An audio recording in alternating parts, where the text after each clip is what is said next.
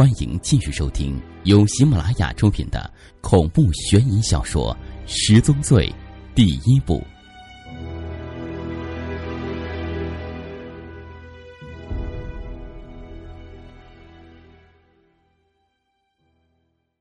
在很多学校门口，每到周末，校门口都停着一些小车。学校早已不是一片净土，甚至有的学校还出现了专门的中介。介绍女生与校外人员达成包养关系。从校门口车子价位上可以分析出，主人大多是一些富商老板，车子的价位与包养女学生的价位成正比。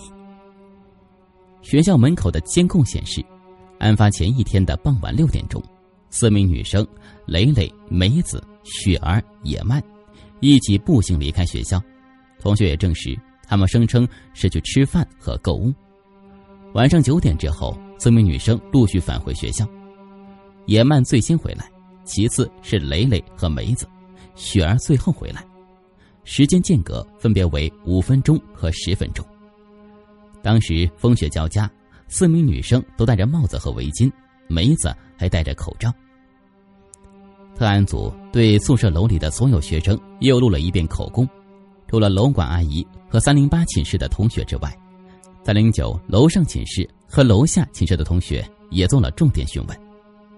宿管阿姨说：“天黑的早，五点就天黑了，很多学生九点多就进入梦乡，因为临近假期，所以没有巡夜检查。”梁教授问道：“楼门的锁和三零九寝室的锁都没有被破坏的痕迹，除了你，还有谁有钥匙？”楼管阿姨说。宿舍楼门的锁是新换的，寝室的门锁是旧的，一把钥匙能开好几把门锁，有的学生甚至用发卡打开过寝室的门锁。特案组对二零九寝室的女生询问时，得到一条消息：宿舍楼里的学生对楼管阿姨意见很大。二零九寝室女生说：“楼管阿姨太变态了，没收我们的东西，还在宿舍楼下办了个展览。”梁教授说。都是一些什么东西啊？电饭煲、电磁炉、电水壶、热得快，还有煤气小灶，都是普通电器。啊，你们继续说。变态阿姨把我们的东西给卖了，钱都归她了。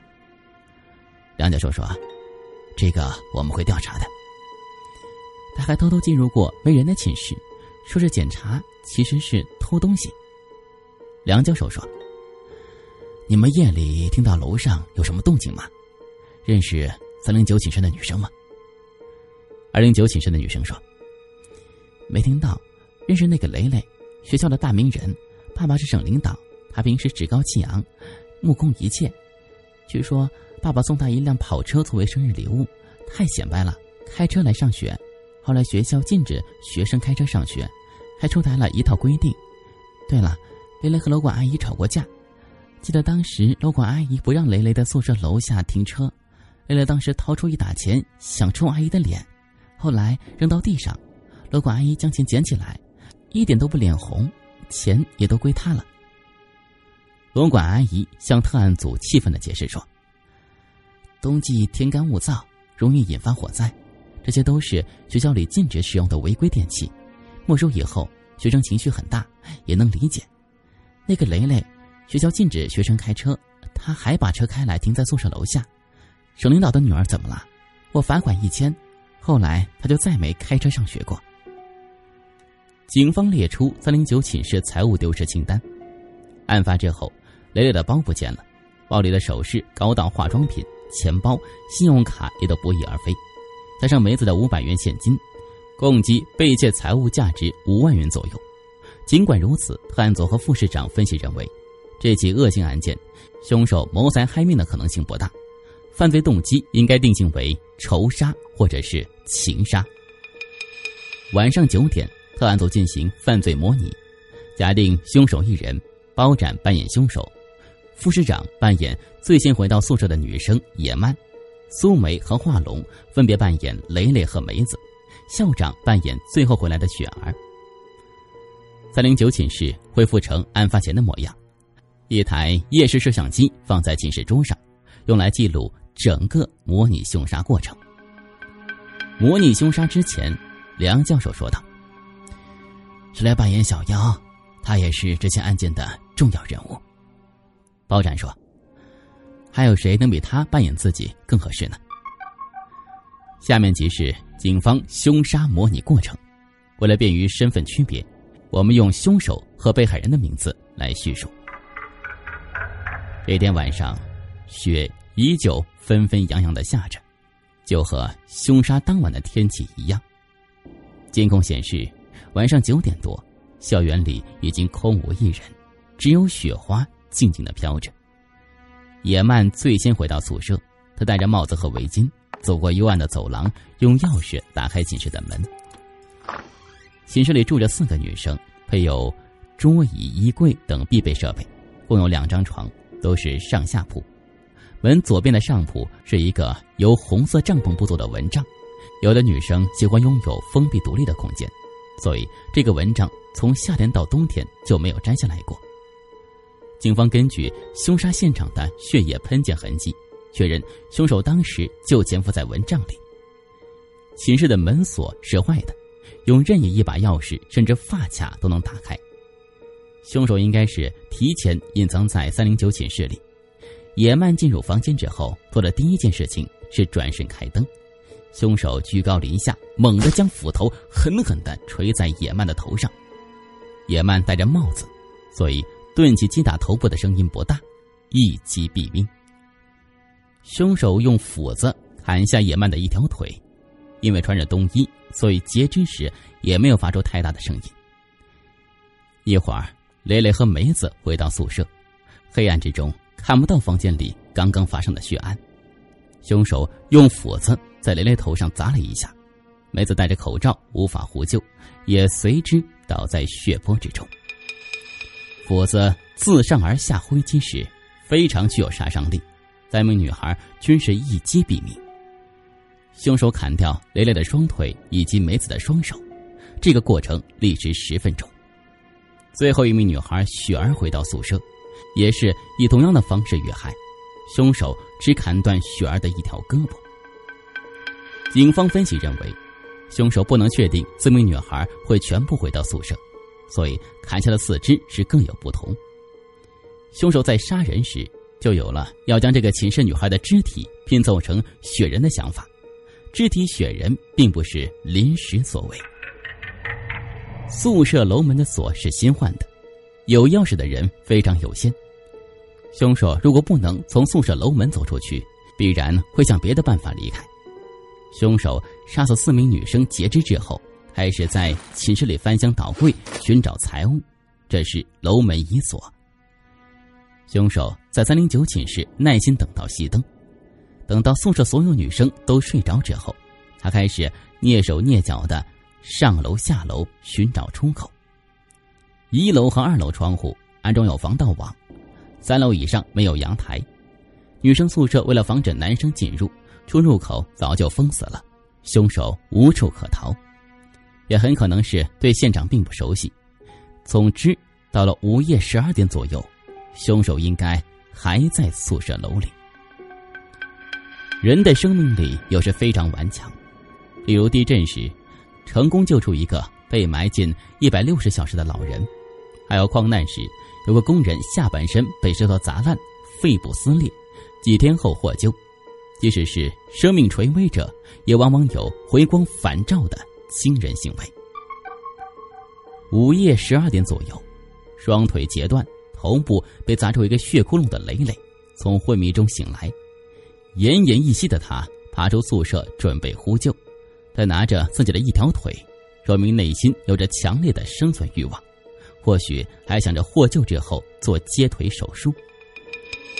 蕾蕾走到走廊时，恰好遇到梦游的小妖，那时凶手就在附近，很可能就在对面的厕所里。蕾蕾欲向小妖求救，小妖却走进厕所，蕾蕾应该看到了厕所里的凶手。他本来想爬上楼梯，但意识到自己体力不支，所以虚弱的他爬回了自己寝室，最终死去了。本故事由喜马拉雅制作播出。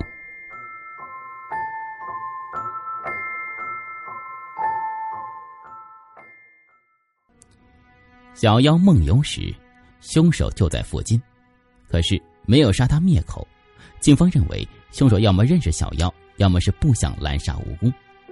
凶手的目的非常明确，只针对三零九寝室里的四名女生。杀人的目的也非常明确，需要他们的肢体。盗窃应该是顺手牵羊的行为。模拟凶手过程中，小妖扮演自己，他扮演的并不是很成功。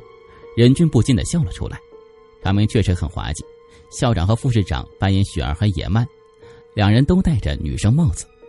扮演雷雷的苏梅本应该爬出宿舍，但她却走了出来。只有包斩对自己的角色非常投入。小妖回到寝室之后，人们发现包斩不见了。副市长呼啸警力进行搜寻，然而整幢宿舍楼里都没有找到包斩。大家都感到很奇怪，宿舍楼门锁得好好的，包斩究竟去了哪里呢？华龙和苏梅焦急万分的时候，有个警员发现宿舍楼下又多了一个雪人。雪人旁边还站着一个人，那个人正是包斩。包斩说：“凶手是从三楼跳下去的，三楼厕所有个通风窗口，爬上厕所隔断间就能打开窗户。”凶手先将死者肢体从通风窗口扔出去，他需要的是四名女生的肢体，很可能拿错了，所以将梅子的一只手扔进便池，然后他钻出窗口，站在外面的窗台上跳了下去。宿舍楼下堆着很厚的积雪，凶手并未受伤，最后拼凑成肢体雪人，整个过程甚至不到十分钟。梁教授分析说：“小妖在厕所里小便的时候，凶手很可能。”正蹲在上方的窗口看着他，雷雷应该看到了凶手，所以选择爬回寝室。凶杀模拟使警方掌握了更多的信息。第二天，学生会组织捐款一万元，全校师生从最初的极度震惊转为极度愤慨，再加上已经放假但不能回家，学生们都希望警方能尽快找到凶手。副市长。婉言谢绝了捐款，他向学生会干部表示，自己身为警察肯定会尽心尽责。学生会干部说：“我们希望警方悬赏缉拿凶手。”副市长说：“同学们的心情我们理解，不过这钱我们无论如何也不能收。”梁教授笑眯眯的说：“悬赏缉凶倒是个不错的主意，这样吧。”捐款由学生会保管，学生会通过广播室向全校师生征集线索，谁提供有价值的线索，帮助警方破案，即可获得赏金。学生会向全校师生发布悬赏公告之后，警方接到大量举报线索，不过有价值的线索并不多，都是校园里一些普通的纠纷和治安事件，有的非常可笑。一个同学信誓旦旦的举报声称，学校里的诸葛老师有杀人嫌疑。他每年的元旦晚会都会弹着吉他唱《雪人》。保洁女工秘密举报治安科长常常殴打学生。两个女生说，案发前几天有个男生购买了他们的校服，但给的钱是假钞。一个校威队员列出了近百人名单，上面写着聚众赌博、打架斗殴的学生名单。更多的是被校外人员包养的女学生。超过十名同学认为自己的老师是杀人犯，甚至还有一个匿名举报者声称，校长徇私舞弊，收受了雷雷父亲的贿赂。匿名者声称，雷雷根本就没有参加高考，却进了这所大学，毕业后还要被大学保送出国留学。举报信息使警方不得不抽出更多的警力予以确认。校长向副市长以及特案组解释了匿名举报的事情。雷雷是保送生，保送生无需参加高考，经学校推荐即可进入大学就读。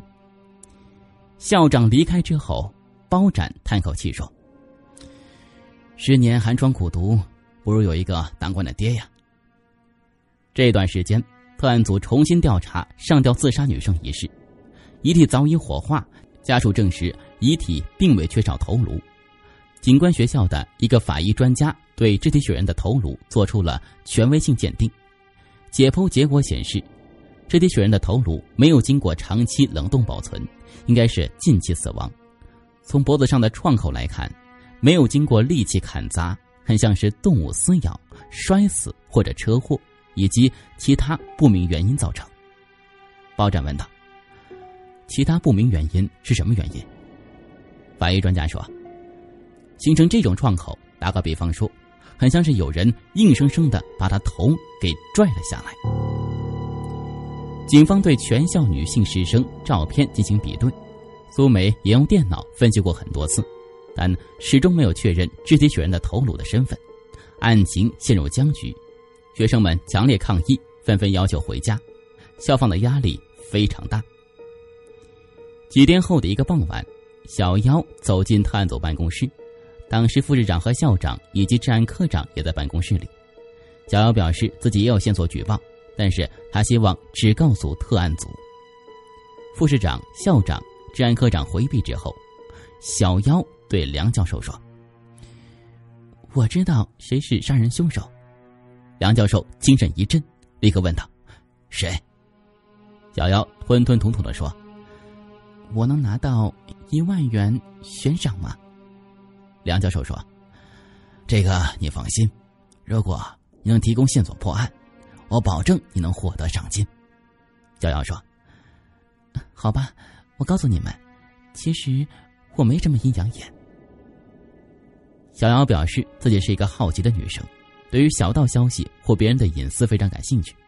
开学之后，她在浏览学校论坛的旧帖子时，发现三零九寝室有个女生上吊自杀，还有建造宿舍楼时挖到一座野坟，这些都是从旧帖子里看到的。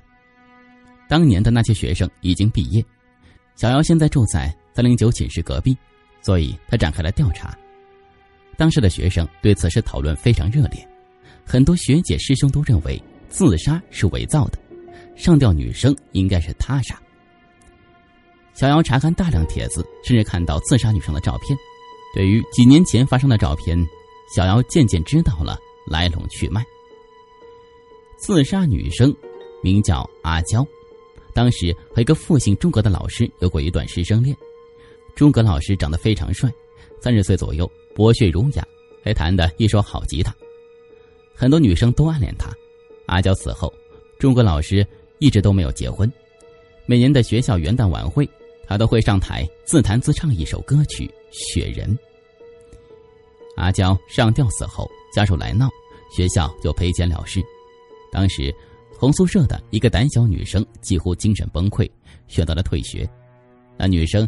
在校园 BBS 上写了一篇告别性质的帖子，他讲述自己童年以及求学历程，洋洋洒洒近万字，但对于上吊自杀的阿娇只字未提。细心的小妖发现呢，那名胆小女生写的是一篇藏头文章，将每一行的第一个字连起来读，就是他目睹凶杀的过程。我躲在柜子里，看到诸葛老师用丝袜勒死阿娇。然后吊在门框之上。我想报警，但是我不敢，因为诸葛老师是校长的亲戚，没有人相信我的话。但是总有一天他会落入法网，我不敢面对，我很懦弱。苏梅打开电脑，当场调出了这篇帖子。小妖说的确实不假。诸葛老师就住在刚建成的教师公寓里。那也是肢体雪人看着的方向。诸葛老师有杀人嫌疑，探组通知副市长，副市长要求警员尽快联系退学的那名胆小女生，让她出面作证。校长当场表示自己不会包庇凶手，希望尽快抓捕。抓捕方案很快制定下来，华龙和治安科长带领三名便装武警，立刻实施秘密抓捕。雪花飘飘，纷纷扬扬，黑色的校园万籁俱寂，吉他声打破了安静，教师公寓传来歌声。歌词是这么唱的：好冷，雪已经积得那么深。Merry Christmas to you，我深爱的人。好冷，整个冬天在你家门。Are you my snowman？我痴痴痴痴的等，雪一片一片一片一片，拼出你我的缘分。我的爱因你而生，你的手握住我的心疼。雪一片一片一片一片。在天空静静缤纷，眼看春天就要来了，而我也将，也将不再生存。您刚才听到的是《紫金故事系列之十宗罪》第一部第三集。想了解更多详情，请关注新浪微博“有声的紫金”以及喜马拉雅认证账号。